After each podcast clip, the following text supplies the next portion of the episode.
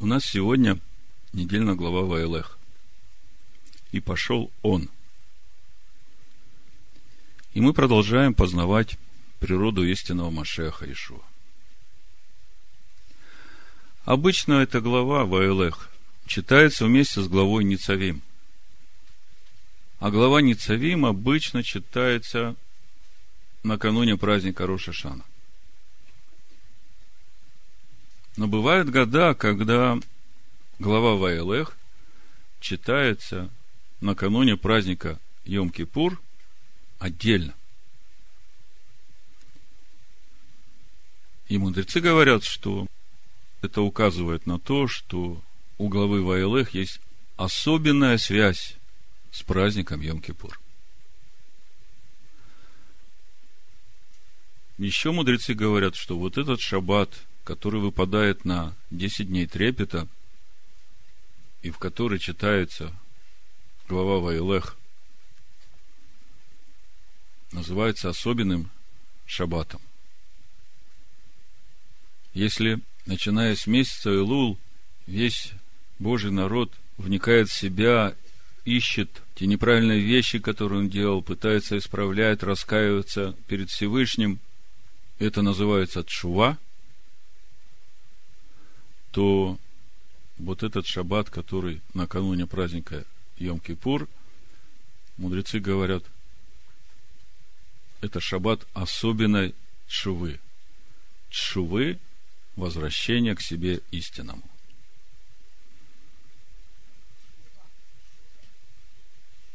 Наверное, нужно сразу сказать название проповеди – чтобы потом углубиться в саму главу, и будет легче понимать то самое важное, о чем мы сегодня будем говорить.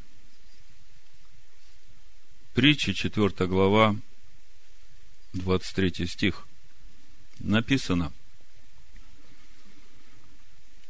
больше всего хранимого храни сердце твое, потому что из него источники жизни. Проповедь я так и назвал. Больше всего хранимого храни сердце твое.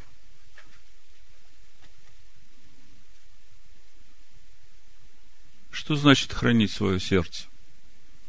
О чем это? Думаю, я сразу отвечу, чтобы это у вас запечатлилось, а потом мы уже будем глубже разбирать все это. Хранить сердце свое, это значит сохранить присутствие Всевышнего в своем сердце.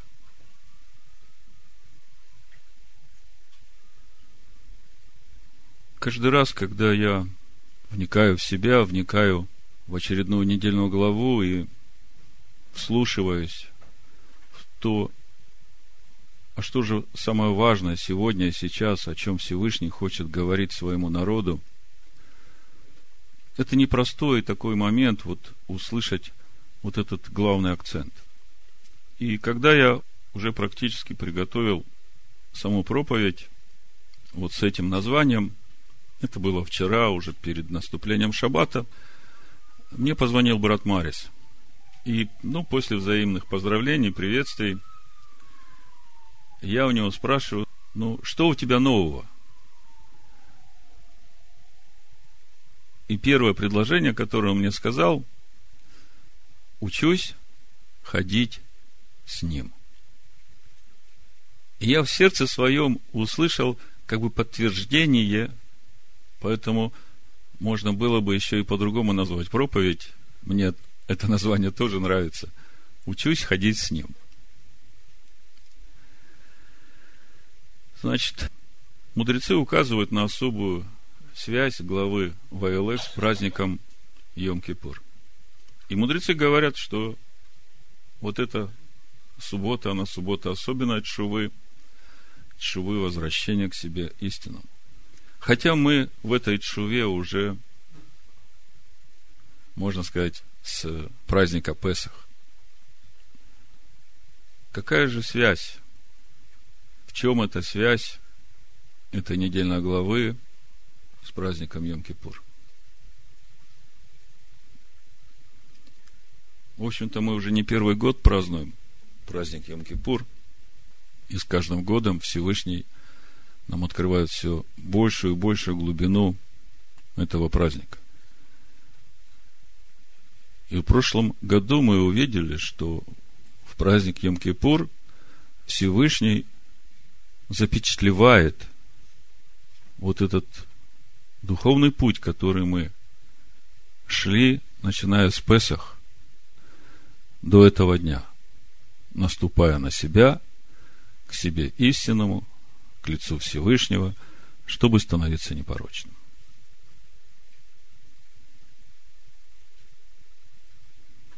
Я бы сказал, что праздник Йом-Кипур – это праздник полного единения с собой истинным.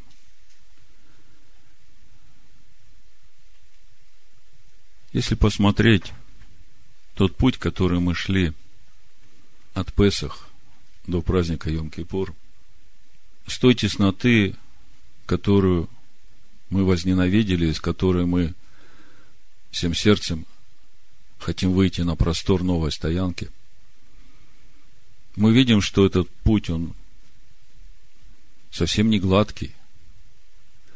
И, по сути, это путь войны с теми врагами нашей души, которые сильнее нас. Почему сильнее нас? Потому что мы говорим о корнях, которые находятся в нашей душе, которые рождают вот эти вот э, грехи, вот эту тесноту в нашей жизни. И чтобы противостать вот этим корням, по сути, получается, нужно противостать своему естеству, естеству своей души. И Бог тоже говорит своему народу, вот вы идете в эту землю, я ее даю вам, вот идите возьмите. Но города там укрепленные до небес, там великаны, и они сильнее вас – Ну, ты иди, возьми все это себе во владение. Потому что я буду с тобой. И вот, э, когда мы выходим на эту войну, когда мы идем этим путем, если вы посмотрите, как каждый из вас проходил этот путь, то вы можете точно сказать, что были времена, когда вы побеждали. И это были те времена, когда вы шли с Ним – а были времена, когда вы падали. И это только потому, что его не было с вами. Почему? Сегодня мы будем на это смотреть. Так вот, даже несмотря на то, что мы падали на этом пути, и без этого, в общем-то, и не происходит совершение этого нового творения, потому что с падением приходит раскаяние, с раскаянием приходит обращение к Всевышнему в покаянии и обещание Ему всем сердцем больше так не делать. И Всевышний очищает, поднимает, наполняет своей силой, и человек идет дальше.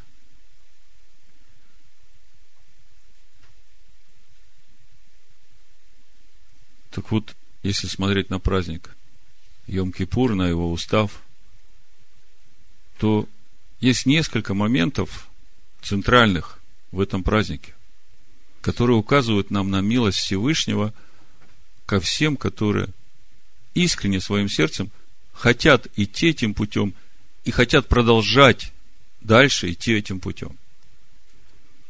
Вот смотрите, вы все знаете хорошо праздник Йом-Кипур, устав. Два козла берется. О них бросается жребий, да? Одного приносят в жертву за грех. Скажите, за какие грехи? В уставе праздника Йом-Кипур написано, что это служение нужно проводить каждый год в это время вечно – Скажите мне, За какие грехи? За вот те грехи, которые мы совершали, когда мы вышли в Песах, чтобы пройти этот путь и падали на нем. А падали, потому что оставались без него. И потом эти грехи еще возлагаются на второго козла. И все это выносится вон из э, стана. Из тебя, из общины, из его народа, туда, к Азазелю. Ну, чтобы долго не вдаваться, кто такой Азазель, я скажу к источнику этого зла. И самым центральным местом во всем этом служении является вот этот момент, когда первосвященник произносит имя Всевышнего. Вы все знаете это имя, в 34 главе мы о нем читаем, правда, к сожалению, в синодальном переводе не очень корректный перевод. Там написано на иврите это имя, которое произносит священник, звучит так. Адонай, Адонай, Эль Рахум, Ханун, Эрехапаим, Рав Хесет Ваемет, Нацер Хесет Лаалафим, Насе Авон, Пиша, Хата, Винаки Ло Янаки. Значит, э, Адонай, Адонай Всесильный, милостивый Рахум, милосердный Ханун, долготерпеливый Эрехапаим, тот, чьи любовь и справедливость безмерны, Рав Хесет Ваэмет, помнящий добрые дела отцов для тысяч поколений их потомков, Нацер Хесет Лаалафим, прощающий грех, Насеавон, и непокорность, Пеша, и заблуждение Хата, и очищающий раскаявшегося, но не очищающий не раскаявшегося, в Инаке Ло Янаке. Так вот, в Йом-Кипур читают до этого места, очищающий раскаявшегося. И здесь ставят точку. Вот это имя, которое произносит первосвященник, а мы знаем, что наш первосвященник священнодействует в истинной скинии, он произносит это имя, и через произнесение этого имени происходит это очищение. Выносятся из нас грехи наши и беззакония наши. Скажите, что нужно – для того, чтобы человек получил это очищение? Очищающий раскаявшегося. А что нужно человеку для того, чтобы ему раскаяться?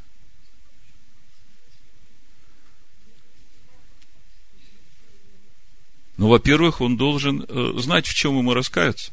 Об этом мы еще будем говорить. И еще один момент. Мы видим, что в праздник Йом-Кипур верующему ничего не надо делать. Все за него делают. Но если смотреть внимательно на устав праздника Йом-Кипур, то можно увидеть, что тому, кто действительно ожидает этого очищения, тоже что-то нужно делать. Давайте прочитаем, и вы мне скажете, что же надо делать тому, который ожидает этого очищения. И что значит вот то, что он будет делать? Какое-то свидетельство дает Всевышнему вот то, что он будет делать. Книга Левит, 16 глава, с 29 стиха. Прочитаем. Написано, «И да будет сие для вас вечным постановлением. В седьмой месяц, в десятый день месяца смиряйте души ваши, в тексте Торы написано «нефеш» – смиряйте. Кто такая нефеш? Душа внешнего человека, сделанного из земли, да? Откуда все проблемы, собственно? У нас все проблемы по жизни именно от этой нефеш, потому что у нее свои хотения, свои похоти, свои амбиции, свои претензии, свои обиды. Написано, смиряйте ваши нефеш. И никакого дела не делайте. ни туземец, ни пришелец, поселившийся между вами. Ибо все день очищают вас, чтобы сделать вас чистыми от всех грехов ваших, чтобы вы были чисты перед лицом Аданая. Это суббота покоя для вас. Смиряйте нефеш ваше. Это постановление вечное. Очищать же должен священник, который помазан и который посвящен, чтобы священнодействовать ему вместо отца своего. И наденет он льняные одежды, одежды священные, и очистит святое святых, и скинию собрания, и жертвенник очистит, и священников, и весь народ, общество очистит. И да будет сие для вас вечным постановлением очищать сынов Израилевых от всех греховых однажды в году. Ну, мы уже много раз говорили об уставе праздника Йом-Кипур. И действительно, христианин читает и говорит, что это значит, что надо очищать только раз в году, а что в течение года, значит, можно грешить и не каяться, и вот только раз в год покаяться перед Богом. У нас же есть э, Иисус Христос, к которому мы приходим в любое время, Он прощает, очищает. Что еще надо? Зачем этот праздник Им-Кипур? Скажу зачем, чтобы долго не говорить. Из года в год мы переходим из славы в славу, из силы в силу, и это само собой не приходит. Этот переход происходит именно тогда, когда мы принимаем решение двигаться в этом направлении. Есть вещи в твоей жизни, которые ты понимаешь, что они не угодны Богу, и тебе надо от них избавиться. И ты принимаешь решение избавляться, и ты видишь, что эти враги в душе твоей, они сильнее тебя, и тебе надо как-то с этим справиться. И когда ты принимаешь это решение, Бог говорит, да, я с тобой, пошли, будем разбираться. И мы идем весь этот путь от э, праздника Песах через праздник Шивот, и приходим к празднику Рошашана, когда мы уже даем свидетельство. И потом еще вот 10 дней трепета перед тем, когда будет запечатление того приговора, как мы будем жить в следующем году. Речь не идет о вечной жизни, а речь идет о том, будем ли мы ходить по кругу в пустыне, или же мы все-таки будем шаг за шагом приближаться в полноту образа Сына Божьего. И несмотря на то, что Всевышний милостив, что Он прощает и очищает, я вам скажу по своему опыту. Если ты в своем сердце не был бескомпромиссным, вот, чтобы противостать тому врагу, который угошает присутствие Всевышнего в тебе, если ты не был в этом бескомпромиссным, то я тебе могу сказать, в следующий год ты будешь продолжать воевать с ним – если в следующем году ты не будешь бескомпромиссным, то еще будешь год воевать. Все определяется тем, насколько ты готов умереть для себя, то есть, умирая для себя вот в этих своих желаниях. Вот тогда ты будешь проходить через проверки, через искушения, через испытания. Тебя будут проверять, насколько ты умер для себя вот в этом вот в той тесноте, из которой ты собрался выходить. А проверки будут становиться все сильнее. Иногда ты устоишь, иногда ты будешь падать, ты будешь каяться, и через это ты будешь становиться в духе сильнее, сильнее, сильнее. И вот в праздник Йом-Кипур вот эта твоя победа, то, насколько ты победил, она запечатлится. Так вот, когда мы стоим в праздник Йом-Кипур, вопрос, не делайте никакого дела – это суббота покоя для вас. Смиряйте души ваши. Делать нам ничего не надо, но все-таки что-то делать надо. Что надо делать? Смирять души. А как смирять нефеш? Как смиряем нефеш в праздник Йом-Кипур? Постом и молитвой. Амен. Скажите мне, есть ли еще какой-то э, другой способ смирить свою нефеш? Нет более лучшего и совершенного средства, которое может смирить твою душу. Это пост. Пост для твоей души. Но кто в этом месяце постился? Подними руку. Слава Богу, значит, опыт недавно забытых дней. Так вот, смотрите, в праздник Йом-Кипур мы смиряем души свои постом. Какое свидетельство мы даем Всевышнему через это смирение? Попробуйте мне ответить. Ведь мы должны дать такое свидетельство Всевышнему, чтобы он действительно реально увидел, что да, мы действительно желаем, чтобы он очистил нас. Кого он очищает? Раскаявшихся.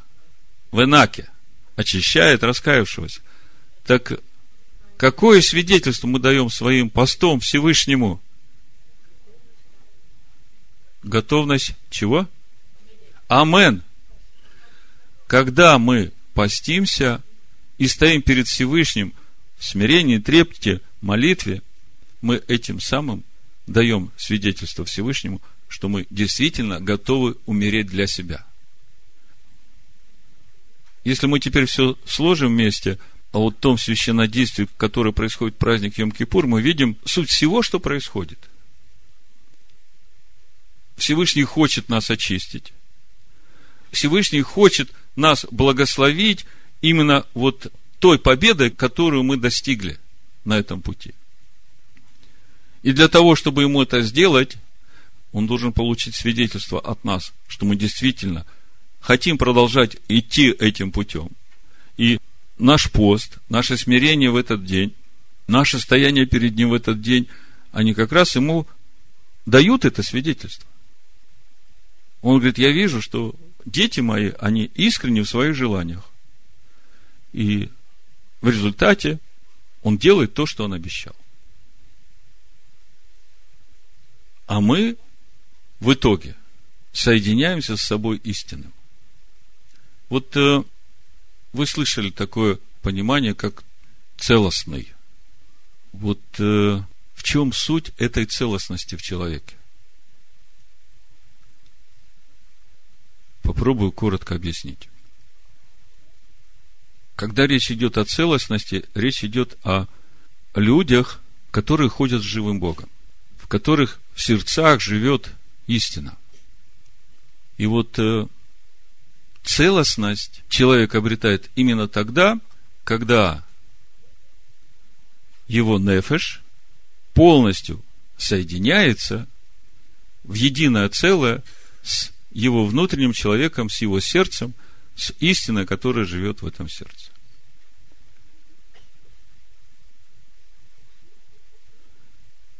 Когда моя душа внешнего человека и мое сердце, в котором живет Машех, едины друг с другом, вот через это человек обретает целостность.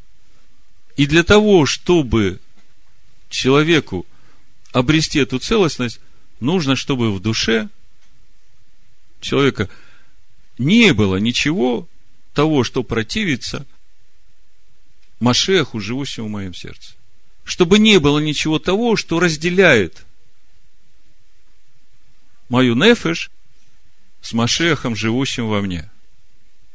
И вот праздник Йом-Кипур, как мудрецы говорят, это праздник, который по святости своей равен святому святых в скине. Потому что именно в этот день происходит вот это полное единение нашей нефеш с Машехом, живущим в нас. Приходит вот эта целостность к человеку.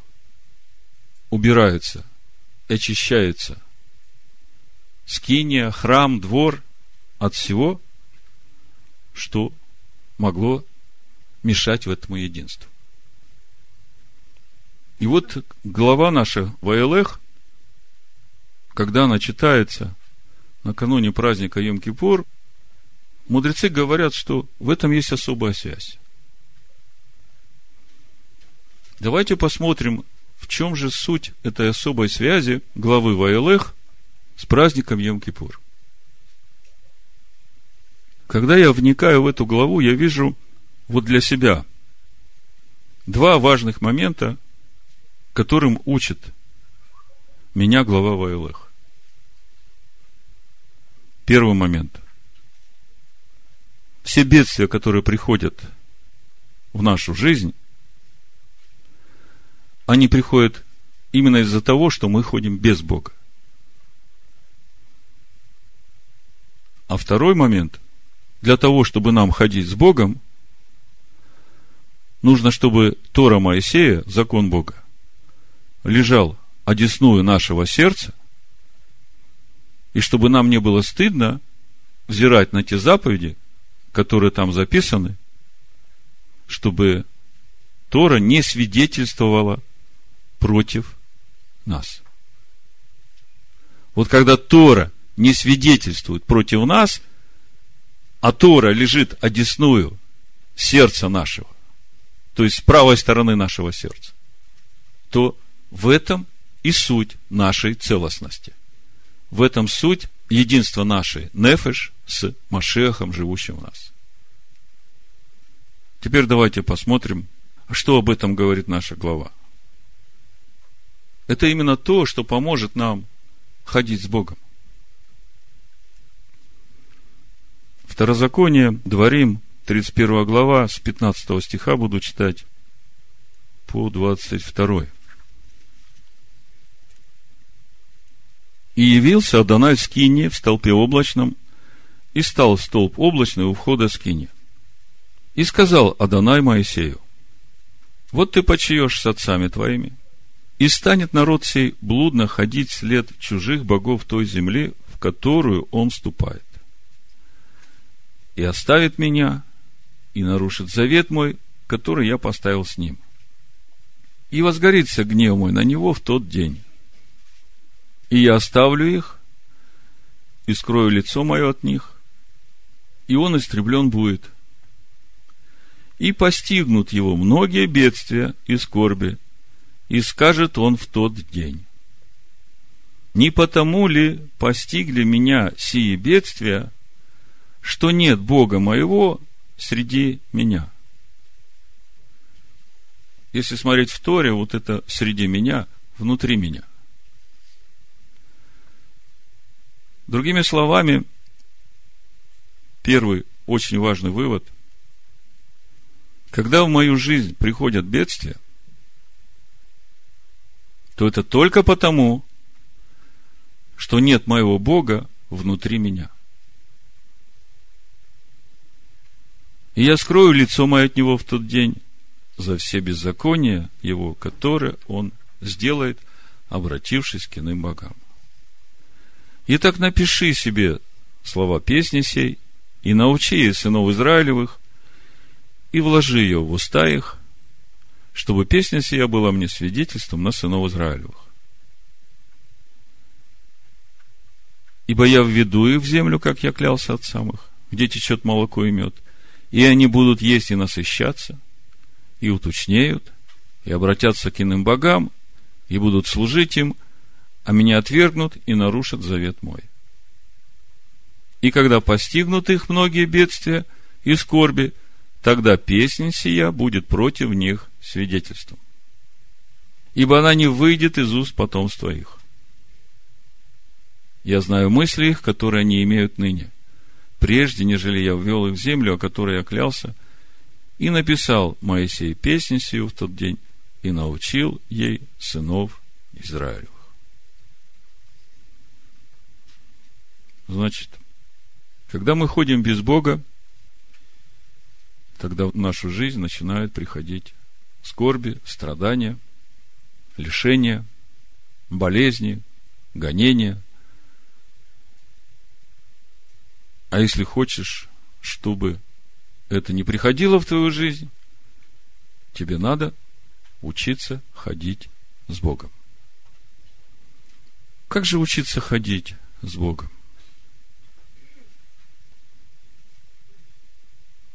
Какое название проповеди? больше всего хранимого, храни сердце свое, ибо из него источники жизни. Я раньше читал это местописание, умом понимал, но до сердца не доходило. Я понимал, что это важно хранить свое сердце, но я не понимал, как. Что мне нужно делать, чтобы сохранить свое сердце в таком виде, чтобы источник жизни тек из него постоянно. Сейчас я понимаю, мне надо делать все, чтобы сохранить присутствие Бога в себе. И первое, что мне в духе приходит, это Ефесянам 4 глава. С 20 стиха. Но вы не так познали Машех. Познали Машех. А Машех кто? Слово. Тора Моисея откуда течет? Из Машеха из истинного Машеха. Есть еще другой Христос, который отменил Тору Моисея. Это не наш Христос. Наш Машех – это тот, из которого течет Тора Моисея, как живая вода. Стефан говорит, вы приняли живые слова, когда Всевышний говорил с вами. Потому что вы слышали о нем, и в нем, в Машехе. То есть, где это? в слове внутри пребывая научились. Так как истина в Иешуа. Истина что? Слово. Слово это Машех. Ишуа, Машех, мы смотрим на Ишуа, а Павел говорит, а Машех в нем. Истина в Иешуа. Машех в Иешуа. Отложить прежний образ жизни ветхого человека, истлевающего в обольстительных похотях. Обновиться духом ума вашего. Скажите, что значит обновиться духом ума вашего?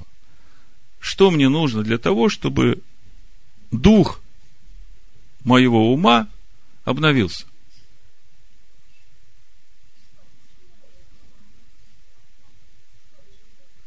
А как можно вообще определить, какой дух у моего ума сейчас?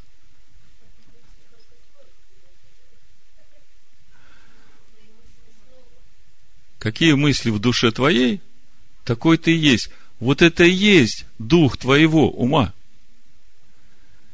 И для того, чтобы дух твоего ума обновился, тебе нужно мысли в своей душе поменять, дать место Машеху, живущему в твоем сердце. Вот через эту целостность и приходит, ведь речь идет о Майе Нефеш.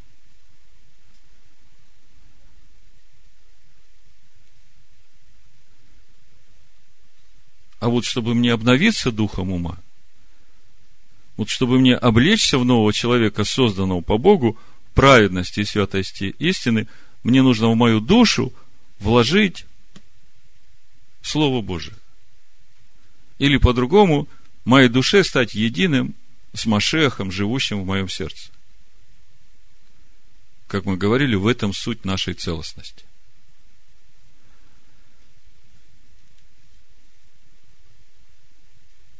и облечься в нового человека, созданного по Богу, в праведности и святости истины. Посему, отвергнувший ложь, говорите истину каждый ближнему своему. Потому что мы члены друг друга. Вообще, если говорить об истине друг другу, на этой неделе мы читали 14 главу Иезекииля, вы знаете, меня это очень впечатлило – кто-нибудь читал 14 главу Иезекииля? Вы что-нибудь там увидели? Вот послушайте, почитаю. Пришли ко мне несколько человек из старейшин Израилевых и сели пред лицом моим. И было ко мне слово Аданая. Сын человеческий, сии люди допустили идолов своих в сердце свое – и поставили соблазн нечестия своего перед лицом своим. Могу ли я отвечать им? То есть Бог говорит, я не могу говорить с теми людьми, у которых есть идолы в их сердце. Посему говори с ними и скажи им. Так говорит Адонай Всесильный, Адонай Аллахим. Если кто из дома Израилева допустит идолов своих в сердце свое и поставит соблазн нечестия свое пред лицом своим, и придет к пророку, то я, Адонай, могу ли при множестве идолов его дать ему ответ? Пусть дом Израилев поймет в сердце своем, что все они через своих идолов сделались чужими для меня. Ого! Вообще, мы мало говорим об одном очень важном моменте на пути нашего познания Всевышнего. вот в этих наших постоянных разборках с самим собой, с падениями, с борьбой с этими своими похотями, прихотями, которые восстают, мы порой начинаем терять восприятие того истинного образа Всевышнего, который есть в Писаниях. Мы его как бы начинаем искажать подгоняя под себя. Вот в 49-м псалме, здесь не закрывайте, мы сейчас продолжим, я просто хочу эту мысль подкрепить Писанием. 49-й псалом, 21 стих прочитаю, смотрите. Ты это делал, и я молчал, ты подумал, что я такой же. Понимаете, мы делаем много неправильных вещей, Бог молчит, и в какой-то момент мы начинаем думать, что все нормально. Но вот праздник Рошашана, он помимо того, на чем мы делаем сейчас главный акцент, чува к себе истинному, возвращение к себе истинному, есть еще один очень важный акцент – проверить свое понимание, восприятие образа Всевышнего на соответствие с тем образом, который дают нам Писания. Чтобы нам не думать, что он такой же, как мы, когда мы делаем много неправильных вещей, как мы читаем здесь. Ты это делал, я молчал, и ты подумал, что я такой же. Изобличу тебя и представлю пред глаза твои грехи твои. Вы разумеете это – забывающее Бога, дабы я не восхитил и не будет избавляющего. Значит, возвращаемся в 14 главу Иезекииля. Мы остановились на пятом стихе. Пусть дом Израилев поймет в сердце своем, что все они через своих идолов сделались чужими для меня. Посему скажи дому Израилеву, так говорит Адонай Всесильный, обратитесь и отвратитесь от идолов ваших и от всех мерзостей ваших, отвратите лицо ваше. Ибо если кто из дома Израилева и из пришельцев, которые живут у Израиля, отложится от меня и допустит идолов своих в сердце свое, и поставит соблазн нечестия своего пред лицом своим, и придет к пророку вопросить меня через него, то я, Адонай, дам ли ему ответ от себя? Вот сейчас дальше будет очень важно. Помните, мы говорим, 25 стих Ефесянам, «Посему, отвергнувши ложь, говорите истину каждый ближнему своему, потому что мы члены друг другу». Слушайте. «Я обращу лицо мое против того человека и сокрушу его, в знамении в притчу, истреблю его из народа моего, и узнаете, что я Адонай». Девятый стих. «А если пророк допустит обольстить себя – и скажет слово, как бы я, Адонай, научил этого пророка, то я простру на него руку мою и истреблю его из народа моего Израиля, и понесут вину беззакония своего, какова вина вопрошающего, такова будет и вина и пророка. Вы видите, какая здесь картина обрисована? Приходит человек с идолом в своем сердце. Ему Бог не отвечает. Он приходит к брату или к сестре – и говорит, слушай, давай помолимся. Я не понимаю, как мне эту ситуацию решить.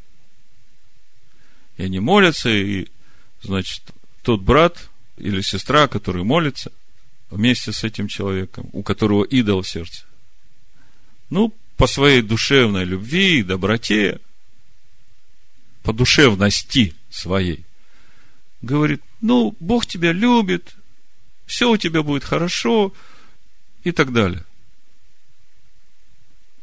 Бог говорит, что и вот этого вот душевного моего пророка и того, который пришел вопрошать, обоих истреблю.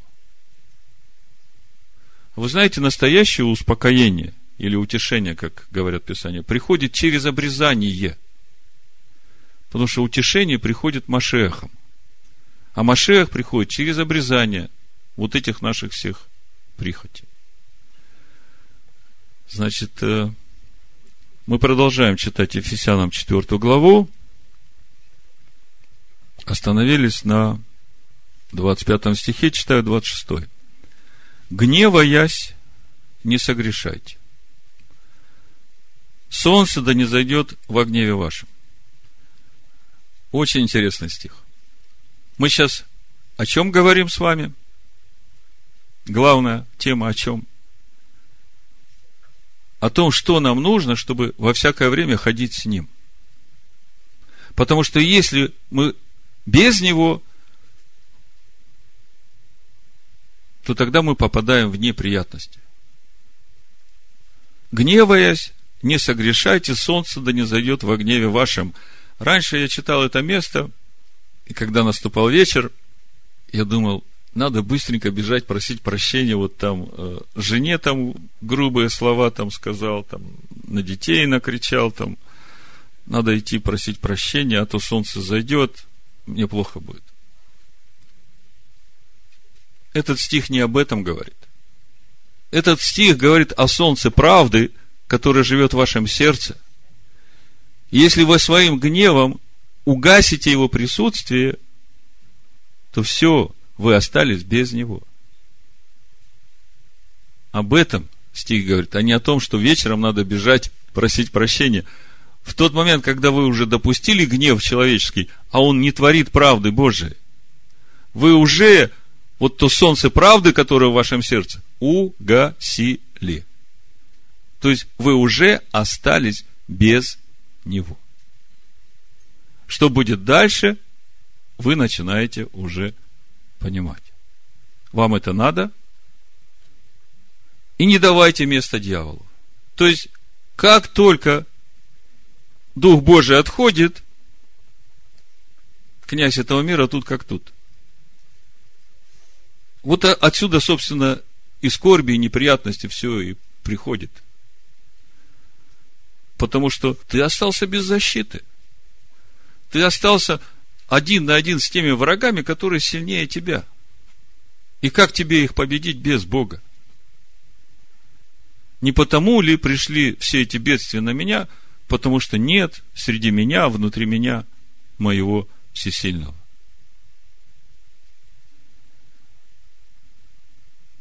Не давайте места дьяволу, Павел говорит. Кто крал, впредь не кради, а лучше труди, сделая своими руками полезно, чтобы было из чего уделять нуждающемуся. И вот 29 стих. Никакое гнилое слово да не исходит из уст ваших, а только доброе для назидания в вере, дабы оно доставляло благодать слушающим и не оскорбляйте Святого Духа Божия, которым вы запечатлены в день искупления. Всякое раздражение и ярость, и гнев, и крик, и злоречие со всякой злобой да будут удалены от вас. Скажите, откуда вот это все идет? И раздражение, и ярость, и гнев, и крик, и злоречие со всякой злобой. Откуда оно все идет? – из этой нефеш, необузданной, которую смирять надо. И мы сегодня говорили, какой лучший способ смирения для нее? Пост и молитва. Тамара говорит, на четвертый, пятый день она уже как ангел. Амен. В итоге, что мы видим? То, что Бог желает нам самого хорошего. И все это самое хорошее может быть в нашей жизни только тогда, когда Он в нас. И для того, чтобы это было в нас, читаю продолжение нашей недельной главы Ваилых. 31 глава, 24 стих, и дальше буду читать. Когда Моисей вписал в книгу все слова закона сего до конца, в какую книгу? В Тору. Тогда Моисей повелел левитам, носящим ковчег завета Господня, сказав, возьмите сию книгу закона и положите ее одесную ковчега завета Господа Бога вашего. И она там будет свидетельством против тебя. Ибо я знаю упорство твое, жестоковыйность твою. Вот и теперь, когда я живу с вами ныне, вы упорны перед Господом. Не тем ли более по смерти моей? Соберите ко мне всех старейшин, колен ваших и надзирателей ваших, и я скажу вслух их слова сии, и призову вас свидетельство на их небо и землю, ибо я знаю, что по смерти моей вы развратитесь и уклонитесь от пути, который я завещал вам, и впоследствии времени постигнут вас бедствия за то, что вы будете делать зло перед очами Господа, раздражая его делами рук своих. И изрек Моисей слуг всего собрания израильтян слова песни сей до конца. Значит, Моисей в пустыне вместе с народом строит скинию по образу, который Всевышний показал ему на горе. По образу небесной скини. Амен? Амен. А что является небесной скиней? Скиния Бога с человеком. Город Иерушалаем. Город, который сходит с небес. Небесная скиния. Если смотреть еще глубже, то скиния Бога с человеком – это же образ той обители, которую Всевышний устрояет в каждом из нас. Мы каждый храм Бога живого. То есть, и вот та скиния, которую Моисей строит по образу, увиденному на горе, она в точности запечатлевает для нас этот образ, чтобы нам видеть, как это есть. Как это должно быть, как это работает, как это все устроено. И вы мне скажите, может ли быть в этой скине, которую Моисей построил по образу, что-нибудь, ну, чего не должно быть в этой небесной скине? Нет. То есть, это настолько важные вещи, что тут даже хоть чуть-чуть чего-то добавил или убавил, тогда бы Моисею было за все это очень плохо. То есть в итоге скиния, ее устроение, все те процессы духовные, которые происходят в этой скине во время служения священников, это все образы того, как Машех Иешуа со своими священниками служит в истинной скине. И мы видим, что скиния была построена на второй год по выходу из Египта, и, казалось бы, она уже как законченная, да? Но мы видим, что по завершении всего пути в пустыне, когда народ уже готов входить в обетованную землю, мы видим еще один завершающий строительный элемент в устроении этой скини. Тора Моисея кладется одесную ковчега. Вообще, если продолжать эту тему устроения скинии по образу, через которую мы получаем представление истинной скини, через которую мы научаемся устроять из себя дом духовный, как Петр пишет, то вот этот вот момент одесную сердца положить Тору Моисея, и чтобы она не свидетельствовала против твоей нефеш, против тебя, это как раз и есть как бы венец создания человека по образу и подобию Бога.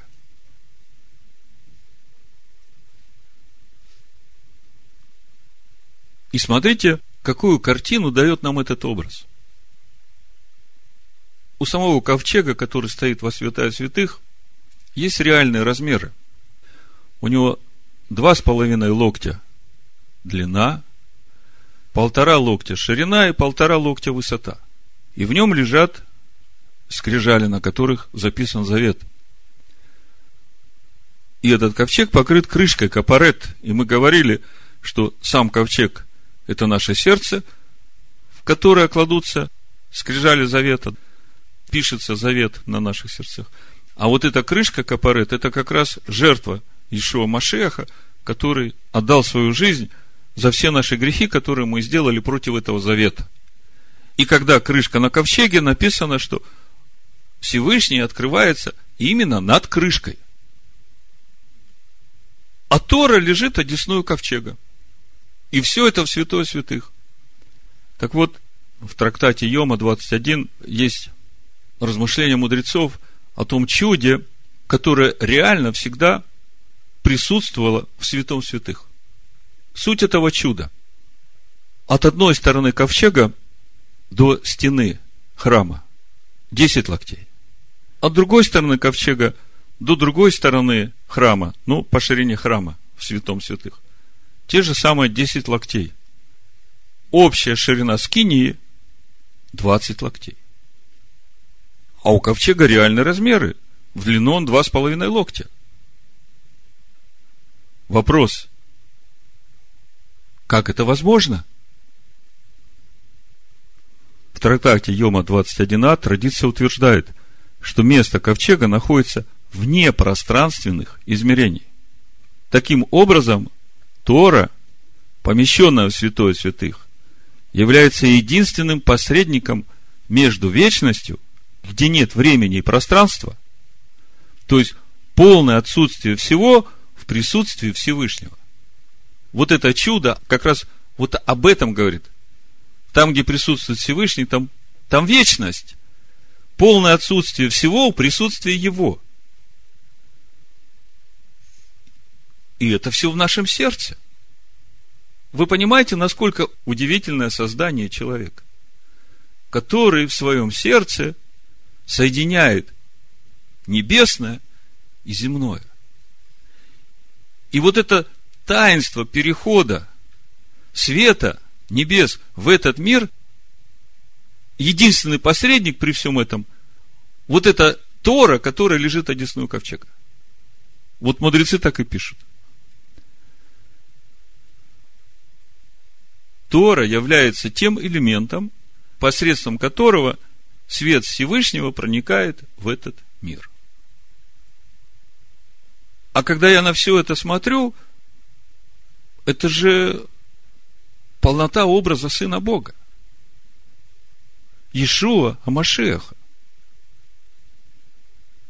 Мы знаем, что из Машеха течет Тора, свет Всевышнего в этот мир.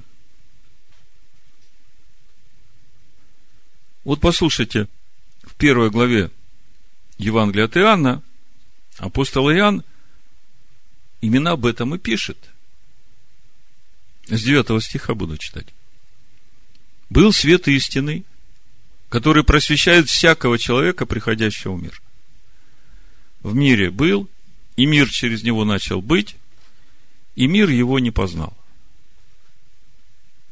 Пришел к своим, и свои его не приняли, а тем, которые приняли его верующим, во имя его, дал власть быть чадами Божьими которые не от крови, не от хотения плоти и не от хотения мужа, но от Бога родились.